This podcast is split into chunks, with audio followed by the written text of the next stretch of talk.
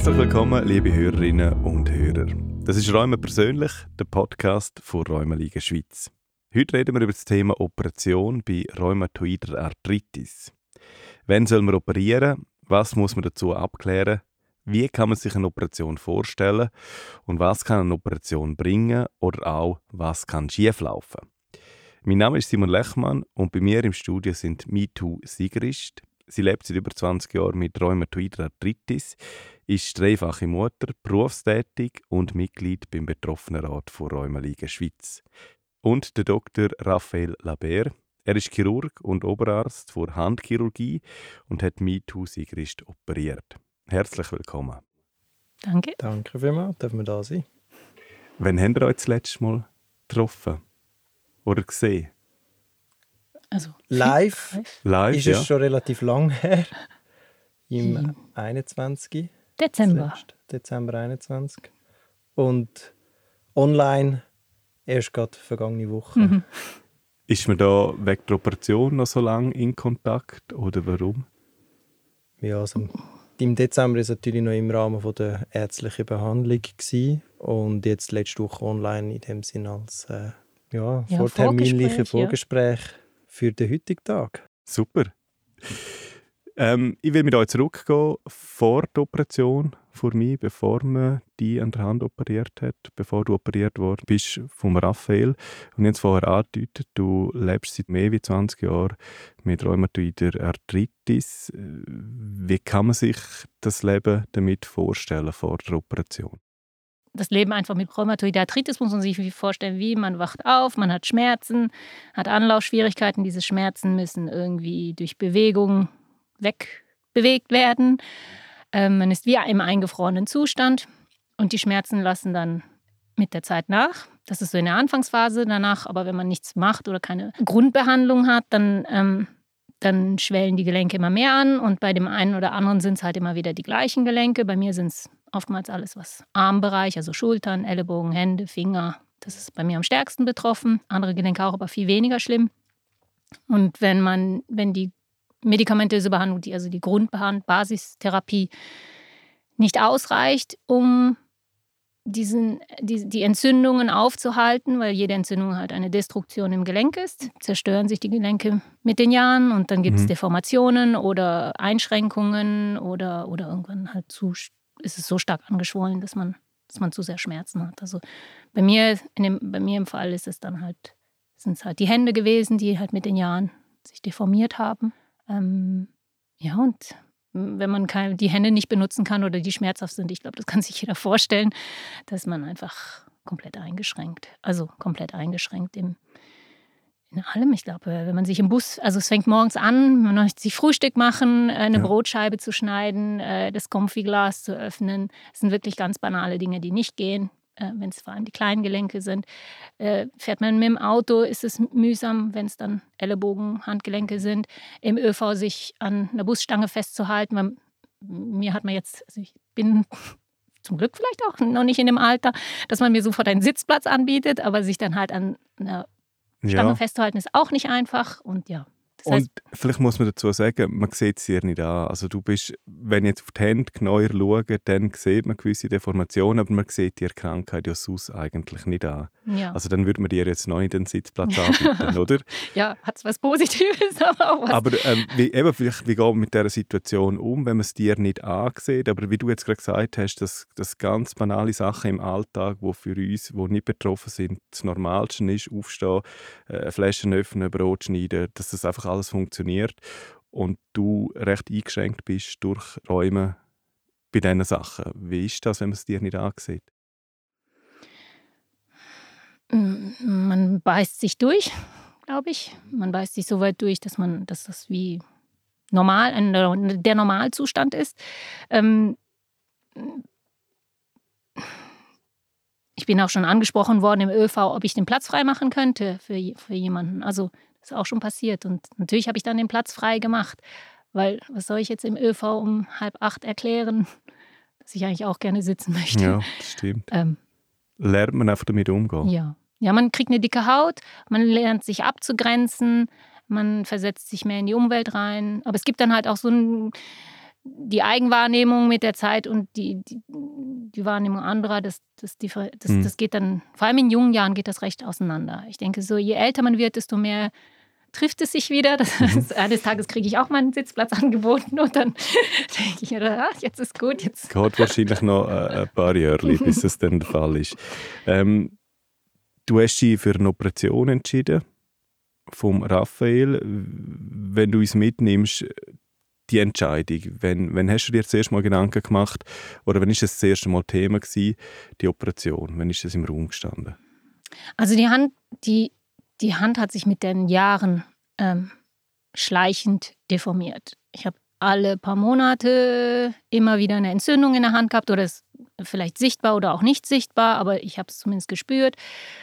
Wenn es sichtbar war, wir haben es auch mal mit, wenn's, wenn's, wenn ich habe Natürlich, mein Rheumatologe war, wusste dann immer Bescheid. Ich habe es immer mit ihm besprochen. Wir haben entweder an der Basistherapie geschraubt oder wenn es halt nicht ging, weil wir wussten, es gibt jetzt einen spezielleren Einflussfaktor darauf, dann haben wir es gespritzt mit Cortison und die Entzündung äh, lokal behandelt. Aber nichtsdestotrotz, ähm, die, ich habe es halt vor 20 Jahren gehabt, wo die Medikamentenauswahl noch nicht so groß war und die Medikamente, die ich zur Basistherapie zur Verfügung hatte, die haben meine, mein Rheuma nicht nicht eindämmen können und dementsprechend haben sich die Hände deformiert. Und meine, meine erste OP hatte ich ja auch vor circa 20 Jahren an der rechten Hand. Und ähm, die linke Hand habe ich eben erst letztes Jahr im Dezember bei Raphael operieren lassen. Wann kommt der Chirurg äh, in den Verlauf rein? Also wie früh hast du die Miet kennengelernt und, und ihr Krankheitsbild, äh, ihre Hände gesehen? Wie funktioniert das? Wenn man sich überlegt, okay, man macht die Operation, wann kommt der Chirurg zum Einsatz das erste Mal? Ähm, also im Allgemeinen ist es sicher so, der Chirurg kommt dann zum Einsatz, wenn die betroffene Person Patienten an sich zusammen mit dem Behandler, Rheumatolog, mit der Rheumatologin findet, okay, ähm, jetzt ist man an einem Punkt, wo es sinnvoll ist, dass das mal ein Handchirurg anschaut, wenn es jetzt gerade um die Hand betrifft. Also dort ist in dem Sinn das erste Nadelöhr ist die Interaktion zwischen den beiden Partnern, also Patient und Behandler, Rheumatolog. Wenn der sagt, ja, jetzt ist der Moment, da soll sich doch mal bitte einen anschauen, vielleicht müssen wir jetzt schon intervenieren oder vielleicht doch noch nicht, aber ich will schon mal eine Stellungnahme haben. Und jetzt im spezifischen Fall bei ihr ist es eigentlich so gewesen, wir haben es jetzt ja gerade gehört, sie hat die extrem lange Geschichte schon hinter sich, bevor wir uns überhaupt kennengelernt haben. Also sie ist ah, insofern schon bestens vorinformiert gewesen, was sind die Optionen. Sie ist entsprechend rheumatologisch in Behandlung gewesen und wo wir uns kennengelernt haben, ist eigentlich schon der Punkt gewesen, wo man gewusst hat, ja, jetzt ist man in einer Situation mit der Hand, wo wohl nicht so ist, dass wir uns wohlfühlen, alleinig mit medikamentöser Therapie. Sondern da braucht es jetzt irgendwann mal einen Handchirurg, der soll einen Blick drauf werfen und entscheiden, sind wir jetzt am Punkt, wo es sinnvoll ist, eine Operation zu planen, oder sind wir an einem Punkt, wo man kann sagen kann, hm, ja, es tendiert dazu, bald so etwas zu werden, aber man kann noch zuwarten, oder wir sind komplett weit entfernt mhm. von einer Operation. Wenn du sagst zuwarten, macht es nicht Sinn, früher operieren oder auf was warten wir zu? Könnte es besser werden? Oder? Mm, nicht zwingend besser, das ist das Falsche, aber es könnte stationär oder stabil bleiben. Das ist das eine. Das andere ist, ähm, und das war auch bei ihr der Fall, gewesen, wo wir uns gesehen haben und dann haben wir gesagt, ja, es ist so ein, Zwischending, das müssen wir uns genauer anschauen. Er hat nochmal einen Zwischenschritt eingeschaltet, hat nochmal ein MRI gemacht damals um einfach nochmal wissen, wo stehen wir aktuell hinsichtlich der Gesamtsituation. Oder? Weil beim Rheuma ist es halt so, es ist, es ist eine destruktive, entzündliche Erkrankung von den Gelenken, aber vor allem auch von den Weichteilen, also von all dem drumherum, oder von den Bändern, von, von den Gelenkskapseln, von den Sehnen. Und das ist so vielschichtig, dass man das nicht immer zwingend, sage ich mal, visuell einfach nur das Anschauen von einer Hand oder vom Blutbild, was der Rheumatolog macht, direkt vollends kann beurteilen kann. Und dann braucht es halt vielleicht noch einen Moment, wo man einen Schritt zurück macht und sich nochmal alle Fakten anschaut, die Situation und das dann auch mit den Patienten selber bespricht. Und dann kann es eben sein, dass man sagt, ja, ähm, es sieht aktuell so aus, dass wir immer ja, in einem Setting sind, wo, wo, wo das Krankheitsbild zwar ein bisschen stationär ist, man kann noch zuwarten, man muss noch nicht operieren. Und früher operieren kann eben auch ja, hinten rausgehen. Also es ist natürlich, inwiefern? Inwiefern? Es ist natürlich so, ähm, Operationen sind immer in der Regel irgendein gewisser Tauschhandel. Also man tut allenfalls etwas eintauschen ähm, für, für etwas anderes. Also ich jetzt irgendwie, man, man verliert den Schmerz, büßt aber vielleicht allenfalls eine gewisse Bewegungsfreiheit mhm. ein. Ah, okay. Vielleicht, um das konkret zu sagen, also bei mir war das ja, ich bin ja äh, ästhetisch gesprochen, hätte ich ja viel früher operieren sollen, können, weil die Hand schon lange deformiert war. So deformiert, also dass man es mir ange dass man angesehen hat, das ist, keine, das ist kein normales Handgelenk. Aber der Ausschlag für mich war eigentlich, dass, dass ich irgendwann einen so einen stechenden Schmerz hatte und dann drauf gekommen bin, wenn das jetzt die Sehnen sind, die betroffen sind und die mir reißen, dann kann ich die Finger nicht mehr bewegen. Und Finger nicht mehr zu bewegen oder Finger nicht mehr bewegen zu können, bedeutet eine ganz andere Einschränkung, als sie unter oder, oder als sie schlecht bewegen zu können. Ja. Aber Jetzt muss ich schnell einhängen. Die Sehnen können reissen durch Krankheit. Genau. Ja, genau. Also das ist etwas, wo, sage ich mal, insofern relativ typisch war, früher, wo man noch nicht so gute Behandlungen hatte, dass eben die Deformität entsteht im Bereich vom Handgelenk, von den Fingern und weil es eben auch eine Entzündung ist vom gesamten Gewebe, also von den Sehnen, von den Bändern und allem, werden die mit der Zeit durch die Entzündungsprozesse, die halt chronisch sind, wird das Gewebe völlig verändert. Also es ist nicht zu vergleichen mit dem Gewebe, das ich habe oder das ihr habt. Und dann ist einfach die Qualität nimmt extrem rasch ab, wird anfälliger für Abnutzungserscheinungen und durch die Deformität selber gibt es dann auch noch die mechanische Komponente, wo man, ja, äh, lapidar gesagt, einfach Zähne durchraspelt, mhm. bis sie dann reissen. Und bei ihr war es jetzt auch so ein Fall, gewesen, wo dann so ein Schmerz kam, wo man gesagt hat, hm, der Entzündungszustand ist da, es ist sichtbar, kann man den medikamentös irgendwie noch so ein bisschen in den Griff kriegen. Dann ist aber zusätzlich als weiterer Punkt gewesen, die Deformität, die sie hatte. Und ganz klar spezifisches Risiko, das doch deutlich erhöht war, dass die Sehnen reissen würden. Wenn man es ja, hm. eine unbestimmte Zeit lang noch zuwarten würde, ja. oder? Und darum hast du dich entschieden zum Operieren? Ja, also ich glaube, am Anfang wollte ich den Raphael festnageln und sagen, wie, ja. wann, wann reisen Sie? Genau. Nächste Woche oder in einem Jahr oder in zehn Jahren? Weil, Was hat der Raphael gesagt? er hat gesagt, wir machen erstmal das MRI. Okay. es, ist, es ist halt so, das weiß man nicht. Ja. Hm. Also es gibt gewisse ähm, Situationen, wo man weiß, ja, äh, die Sehne wird unter den und den Bedingungen sehr wahrscheinlich in den nächsten Monaten reissen, oder? Wenn es mhm. jetzt irgendwie über eine mechanische Prominenz, irgendwie eine Schraube, die man braucht, um einen Bruch zu versorgen und die Schraubenspitze ist in den Sehnen drin, dann kann man das eher abschätzen, dass sie wegraspelt.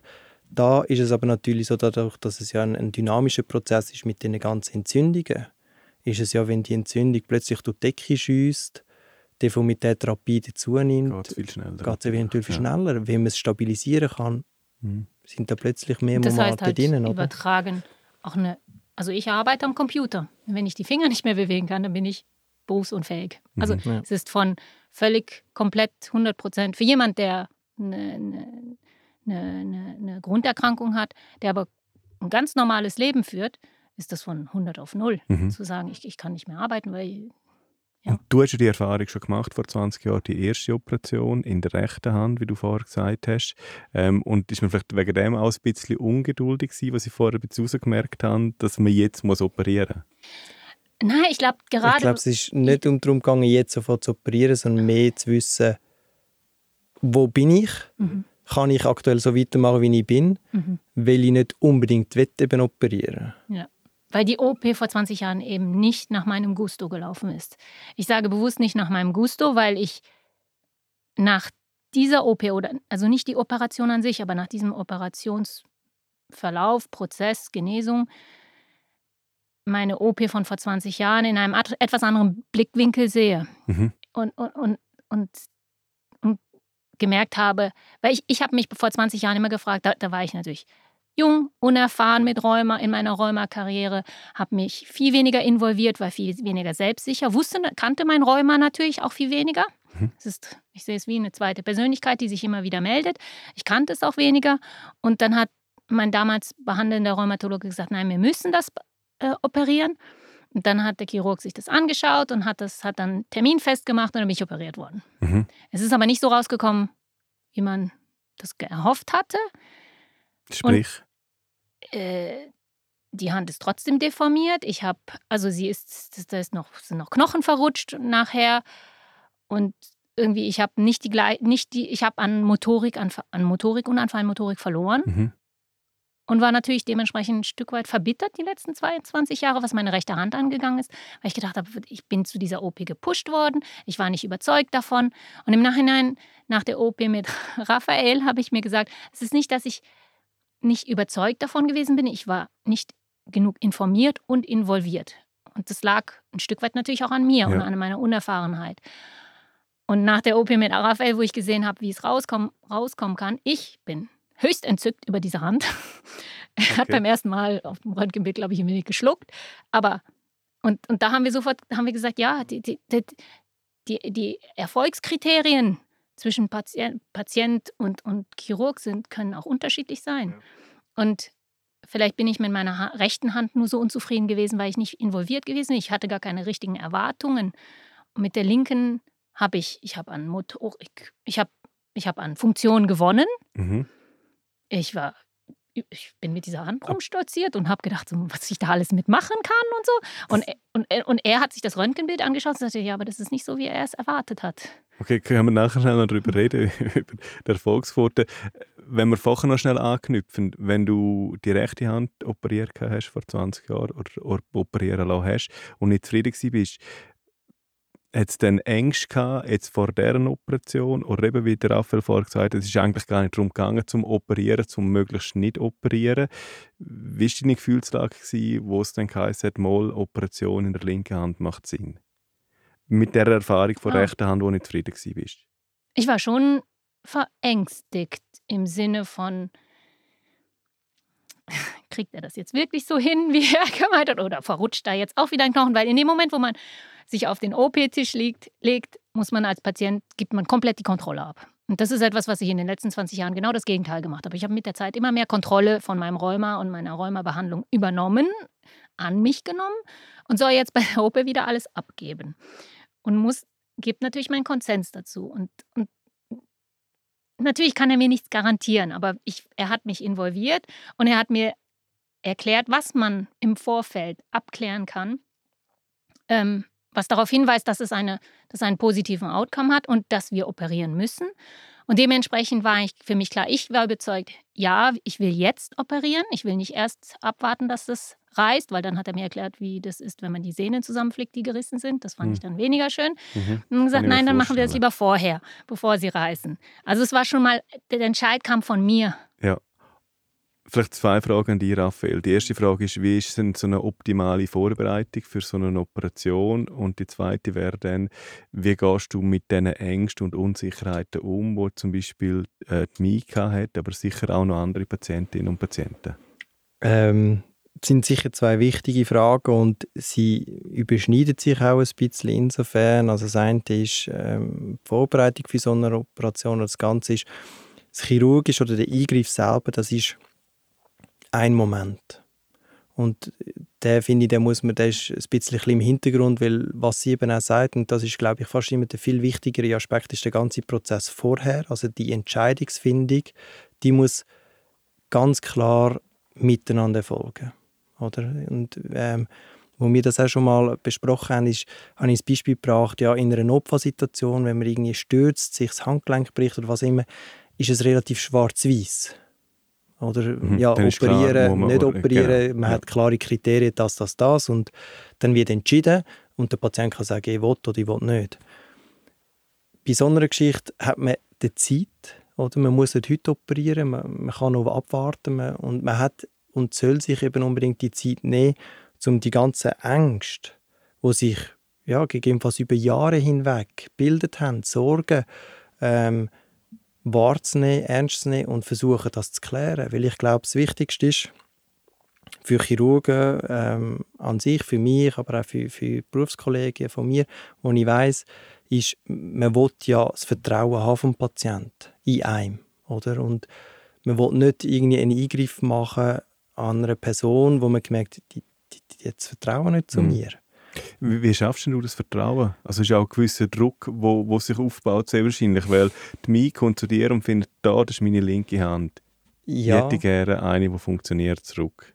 Ja. Weil die rechte Hand, das ist schon schlecht gelaufen. Das Vertrauen gegenseitig, aber vielleicht eben auch ein gewisser Druck, den du verspürst, oder gehört das zum Alltag? Ähm, ja, gehört zum Alltag, aber ich sage es jetzt nicht, es ist Routine, weil es ist wirklich jedes Mal eine neue Situation und jeder Patient ist anders und mir ist halt wirklich ist eine Person gewesen, die, die hat aufgrund von dieser ganzen Zeit und der Erfahrungen ist sie mit einem gewissen ja, Mindset gekommen, also mit einer Einstellung. Sie hat ganz klar gewusst, eigentlich das, das, das, das, Mhm. das ist meine persönliche Agenda. Und dann ist meine Aufgabe eigentlich als, als äh, Gesprächspartner zu schauen, kann ich die Bedürfnisse, die sie hat, abdecken? Passt das? Passt die Chemie? Und das ist nur bedingt etwas, was ich, ja, sag ich mal, kann erlernen Und wie es halt so oft ist, oder? Entweder passt es schon oder passt nicht. Und ich glaube, wir haben dort einfach wirklich sehr viel miteinander ähm, geredet und, und ich bin auf die Ängste und Sorgen eingegangen, bin aber auch offen gewesen. Ich glaube, das ist wichtig hinsichtlich dem, was ich ihr realistisch bieten kann. Indem ich ihr nicht leere Versprechungen mache und sage, ja, kein Problem, OP-Termin, ich weiß doch nicht, in drei Wochen, das machen wir so, so, so und dann wird das gut. Raphael, kannst du uns vielleicht kurz erklären für jetzt Nicht-Experten, was passiert bei so einer Handoperation? Oder was hast du bei mir gemacht? Ähm, es gibt so vieles, was man an einer Hand operieren kann, aber in ihrem konkreten Fall, wie man das so sagen darf, ist, ähm, was wir gemacht haben, ist eine Verstiefung vom Handgelenk. Und zwar ist bei ihrer Deformation so stark gewesen, dass eigentlich die kleinen Knöchel im Bereich vom Handgelenk aus ihrer Ausrichtung eigentlich verrutscht sind. Dadurch scharfe Kanten entstanden sind, die eben allenfalls ihre Strecksehnen, also die Sehnen, die die Finger strecken, durchgeraspelt hätten. Und ähm, auch das Ellenköpfchen war in dem Sinne nicht mehr am Ort und Stelle im Gelenk. Und was man dann gemacht hat, ist das Handgelenk verstieft Mhm. in der Position, wo es funktional am optimalsten ist. Für halt das, was Du man im Alltag gerade, Mi, braucht. du zeigst gerade, äh, die Hand, das ist, wie man sich das vorstellen kann, relativ, relativ gerade, Relativ bis gerade. eine leichte Überstreckung. Das muss man Ja. immer ein bisschen abwägen bei Patienten, die beidseits schon irgendwie so einen Eingriff hat, oder? Ähm, weil halt, ja, es gibt gewisse Körperfunktionen, wo, wo gewisse Beugung im Handgelenk bräuchten, oder Körperhygiene, oder bei Frauen irgendwie einen BH zumachen. Also wenn man beide Handgelenke übermäßige Überstreckung macht, dann geht das nicht mehr gut. Das muss man ein bisschen mit in Betracht ziehen. Aber grundlegend war es, man hat das Handgelenk verstieft und Seelenköpfchen entfernt. Mhm. Dass da die Umwandbewegung auch nicht schmerzhaft ist, weil auch das Gelenk ist betroffen war. Ja. Ja. Wie lange geht so eine Operation? Jetzt in dem Fall für mich. Ich wüsste jetzt nicht mehr ganz genau, wie lange die Operationsdauer bei ihr war. Ich Zwei würde sagen, irgendwas um die anderthalb bis zwei Stunden ist so Ja. ein bisschen der Dreh. Es gibt natürlich unterschiedliche äh, Operationstechniken, wie man es machen kann. Das ist jetzt in ihrem Fall auch etwas vom, vom Speziellen, weil sie einfach sehr fein gebaut ist. Ähm, sind zum Beispiel heute standardmäßig machen wir so Handgelenksverstiefungen mit Platten. Ja. Und ähm, die, die aktuell auf dem Markt sind, die wären tendenziell für sie zu gross gewesen. Mhm. Also hat man auf etwas zurückgegriffen, wo man früher sehr häufig gebraucht hat bei Rheumapatienten. Also dass man es eher ähm, mit einem Draht macht. Mhm. Und das ist das, was sie dann eben auch vorher angesprochen hat, hinsichtlich beim ersten Röntgenbild, wo ich in einem Moment war, hm, okay. Ähm, Also warum? Das Du ist- bist verschrocken oder ist mich verschrocken? ich bin du bist verschrocken, Warum sie ist denn? überglücklich in die Sprechstunde gekommen ich habe das Röntgenbild gesehen und habe dann gefragt, ist irgendetwas passiert? Nein, es ist natürlich dadurch, man muss sich vorstellen, ein, ein, es ist wie ein Stift, ein Metallstift, der hat einen dickeren Draht, wo man halt einführt und Ja. das hat natürlich ein gewisses Spiel, das ist ja nicht irgendwie verankert. Mhm. Und ähm, das hat bei ihr so ganz leicht ein Spiel gehabt und da bin ich im ersten Moment ein bisschen irritiert gewesen, wie ist das, wieso ist das in die Richtung gewandert, was ist da passiert. Ähm, es hat nichts am Resultat Super. geschadet.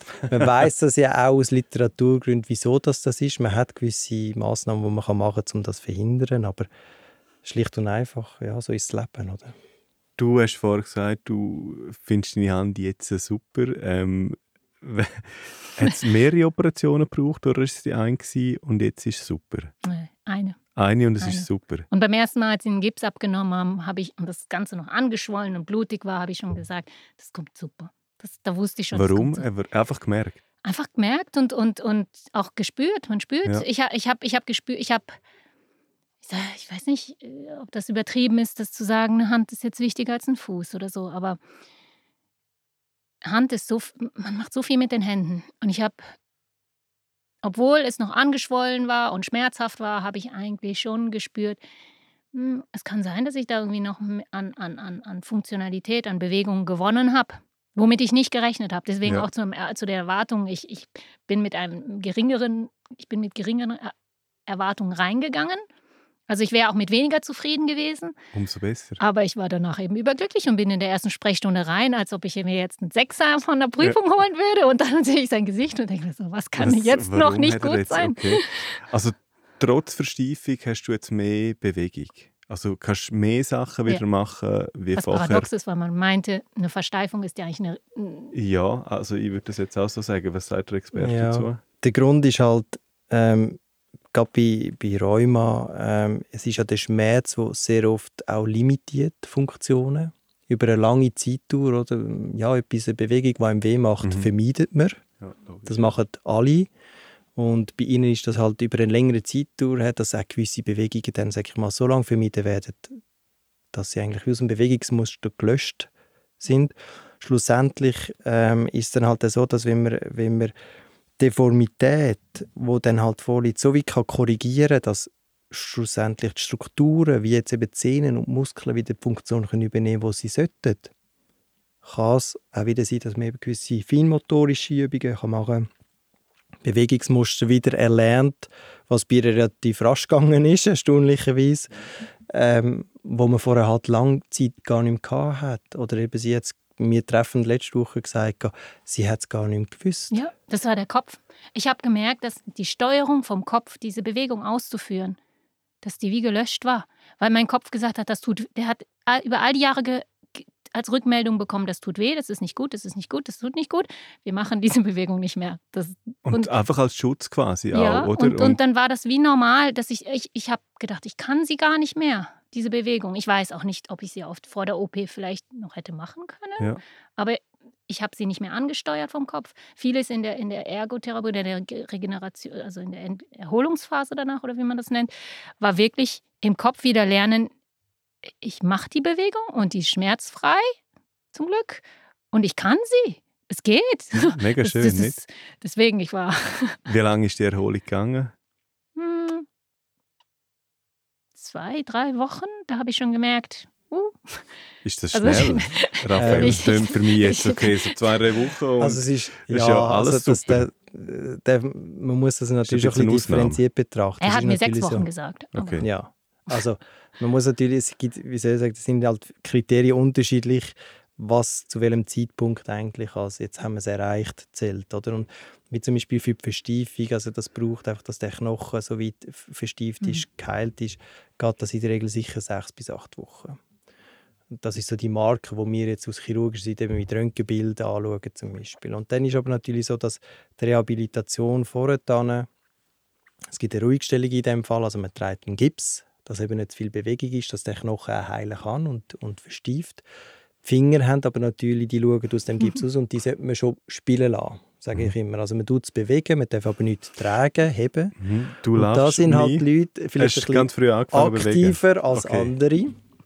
Jetzt, jetzt Und das ist per se nicht schlecht, oder? Ja. Weil es gibt Leute, die sind ich, so auf der ängstlichen Seite, die kommen nach sechs Wochen zu einem und, und können kaum mehr Faust machen, weil sie es sechs Wochen lang einfach nicht gemacht haben aus lauter Angst. Ja. Das ist dann immer so ein bisschen, uh. Ah, ich konnte so viel. Und sie kommt natürlich und ist dann schon happy und ja, das funktioniert alles, wo man dann eher so ein bisschen ist, uh, hoffentlich hat sie Ja. nicht zu viel gemacht. Aber es ist ja mega schön, oder? Wenn, wenn dann eben wirklich nicht gerechnet hättest, dass das Resultat so gut rausgekommen ist. Wenn wir vielleicht dort schnell einhängen, die Erfolgsquoten, äh, reden wir jetzt einfach von Handchirurgie, weil du dort äh, der Experte bist. Es gibt auch noch Fuß, es gibt Knie, es gibt Rücken. Die Erfolgsquote, wenn wir bei Handchirurgie bleiben, bei rheumatoider Arthritis. ähm, kommt extrem darauf an, was für einen Eingriff das man macht. Mhm. Also eben, es gibt extrem viele verschiedene Eingriffe. Ähm, was, sage ich mal, ein, ein, gutartiger Eingriff ist oder wo, wo halt gute Resultate bringt, ist das, was sie jetzt hat, sind die Verstiefungen. Weil es eigentlich etwas ist, wo vom Prinzip her ähm, gut umsetzbar ist und in der Regel auch gut zur Heilung kommt. Mhm. Also ein Mentor von mir hat immer gesagt, bei Rheumatikern, wenn man da etwas verstieft, das heilt immer. Du hast die Risiken noch angesprochen. Ja. Sieht bei den Risiken genau gleich aus. Wenn wir jetzt schauen, die Risiken vom, vom rechten Arm und vom linken Arm vor mir. Einmal hat es gut, sehr gut funktioniert, überdurchschnittlich gut funktioniert und einmal bist du nicht zufrieden. Mhm. Aber eben, ich bin nicht zufrieden und das hat sich aber nach der OP vom, von der linken Hand mhm ist mein Zufriedenheitsgrad mit der rechten Hand gestiegen. Okay. Und deswegen, deswegen habe ich für mich mitgenommen, dass nicht der eigentlich nur der klinische Outcome von meiner rechten Hand den Zufriedenheitsgrad bestimmt, sondern da ist was, natürlich, da ist was schiefgelaufen oder was Unerwartetes passiert. Aber war das jetzt wirklich so schlimm? Und das, was man hat gewinnen wollen damals mit der OP, das hat man auch bekommen, weil meine Hand ist funktional, ich kann arbeiten damit, ich kann vieles damit machen. Nur war mir das damals nicht klar, mhm. weil ich war 20. Ich habe natürlich nicht daran gedacht, dass Sehnen reißen können, was das bedeutet, Arbeitsunfähigkeit. So weit, so weit denkt man mit 20 nicht. Mhm. Sondern meine Hand sah einigermaßen normal aus und ich bin da rausgekommen und die sah irgendwie gar nicht normal aus. Das war mein Kriterium mit 20. Und ich glaube, diese Aufklärung, hätte ich die gehabt, hätte ich mich früher, wäre ich früher mit diesen Informationen konfrontiert worden, wäre ich vielleicht auch viel zufriedener mit dem Outcome gewesen, trotz dass nicht alles nach Plan gelaufen ist. Was gibt es für Risiken, nochmal schnell zum Zurückkommen? Was nicht nach ähm. Plan ähm, laufen kann oder was? Gut, äh, grundsätzlich ist das ähm, gleich wie für jeden anderen chirurgischen Eingriff oder handchirurgischen Eingriff. Also es sind immer die Standardrisiken, wo man halt sagt, äh, von den Infektionen, Wundheilungsstörungen, Blutungen, nicht verheilen von so einer Verstiefung. Also das ist so bei Rheumatikern klar, wir haben es vorher angesprochen, im Zusammenhang halt, je nachdem, was für Basismedikamente das sie hat, weiß man, ähm, dass die ein oder andere vielleicht eher dafür sorgen kann, dass es Wundheilungsstörungen kann geben kann, also dass man sagt, man sollte es pausieren vorher, deswegen muss man das wirklich untereinander kommunizieren und den geeigneten Zeitpunkt finden. Das Infektionsrisiko wird immer ähm, gross thematisiert bei Rheumatikern aufgrund von der Basismedikation, also eben, weil es mal halt irgendwelche Immunsuppressiva sind, die man benutzt, wo das Immunsystem, also Medikamente, die das Immunsystem abfahren, dass dann das Risiko erhöht ist für Infektionen. Das weiß man auch literarisch, ist immer so ein bisschen, ja, ist jetzt anderthalbfach höher, wird teilweise genannt, als bei einem, der es nicht hat. Ähm, in absoluter Zahl ist das dann allenfalls ja statt irgendwie 0,5% ist 1% bis 1,5% Infektionsrisiko. Also es ist tönt immer nach viel oder weniger. Grundsätzlich auch in der Hand im Allgemeinen sind Infektionen sehr selten der Fall. Und deswegen ja, hat man da nicht mehr Angst oder mehr Vorsichtsmaßnahmen als beim anderen Patienten. Vielleicht zum Abschluss nach der Operation Schmerzen. Wie groß ist Schmerz vorher ein Thema gewesen und wie groß ist der Schmerz jetzt noch das Thema? Und jetzt bin ich schmerzfrei, komplett schmerzfrei an der Hand. Ja. Und äh, vorher, ja, natürlich, es hat gezwickt, es hat eben gewisse Bewegung. Es, es war schmerzfrei, aber weil ich gewisse Bewegung nicht gemacht habe, weil ja. ich die Hand nicht benutzt habe, weil ich das Handgelenk nicht mehr. Und dann ist es wie unfair zu vergleichen. Aber ja, hätte ich, hätte ich die Bewegung gemacht, die ich jetzt mache, dann hätte es geschmerzt, ja. Mhm. Und es hat auch immer zwischendurch eben diesen stechenden Schmerz gehabt. Ja, und jetzt ist schmerzfrei. Mhm, komplett. Mega glücklich ja. eigentlich, oder? ja. Mir vielleicht zum Schluss, was würdest du oder was kannst du den betroffenen Personen, die Räume haben, da draussen mit auf den Weg geben? Involviert euch in den Entscheidungsprozess, informiert euch und wenn ihr das nicht versteht, die Erklärungen, dann hakt nach, fragt nach, sucht die Kommunikation mit dem behandelnden Rheumatologen oder behandelnden Chirurgen und versteht bis zuletzt alles, bis ins Detail verstehen und, und dann die Entscheidung selber nehmen, was ist es ist mein Körper, mein Räumer, mein Körper und ich entscheide drüber und, und ich suche mir die Personen, die mich, die mir helfen können. Ja. Kommunikation ist wichtig. Raphael, bei dir am Schluss als Chirurg, was kannst du betroffenen Menschen mit Räumen auf den Weg geben? Ich kann nicht viel anschließen an das, was mir schon gesagt hat. Das finde ich ist, ist, ist der Kernpunkt, ähm, dass der Patient sich im Zentrum sieht von dieser ganzen Sache und das, sage ich mal, auch entsprechend einfordert. Und das andere ist, ähm, was mir persönlich wichtig ist, das handchirurgische Werk ist, ist seine. Ähm, wie gut kann man operieren? Mhm. Aber ich glaube, für einen, für einen Rheuma-Patient ist das drumherum viel, viel wichtiger. Klar, die Operation soll gut kommen, soll richtig gemacht werden, aber ich glaube, das, das ist so ein bisschen mhm. wichtig. Also man muss ein Rheumatiker muss vielleicht nicht unbedingt sich auf ein Ziel einschiessen, ja, das ist irgendwie der Top-Chirurg zu dem Muni und dann passt es menschlich, sage ich jetzt mal, ganz und gar nicht. Ich glaube, dann ist es wichtig, dass man sich nochmal zurücknimmt, seine Bedürfnisse irgendwie auflistet, allenfalls sich anders schon nochmal vorstellt und schaut, passt dort das besser. Mhm. Also es ist etwas, was ich nicht nur auf Rheumapatienten, sondern auf all meine Patienten anwende. Wenn ich merke, hm, da bestehen Zweifel, ob ich der Richtige bin, dann ist es mir immer lieber, sucht euch nochmal jemanden, macht eine zweite Meinung. Ja, wenn ihr euch schlussendlich sagt, ich fühle mich wohl bei dir, dann willkommen, aber mhm. das ist wichtig. Also der Patient muss, ich sage jetzt mal zu 100% hinter dieser Sache stehen, mit dieser Person. Mhm. Das lassen wir so stehen. Vielen herzlichen Dank, Mi. Dankeschön. Vielen, Vielen Dank. Dank. Raphael, schön, sind ihr da gewesen.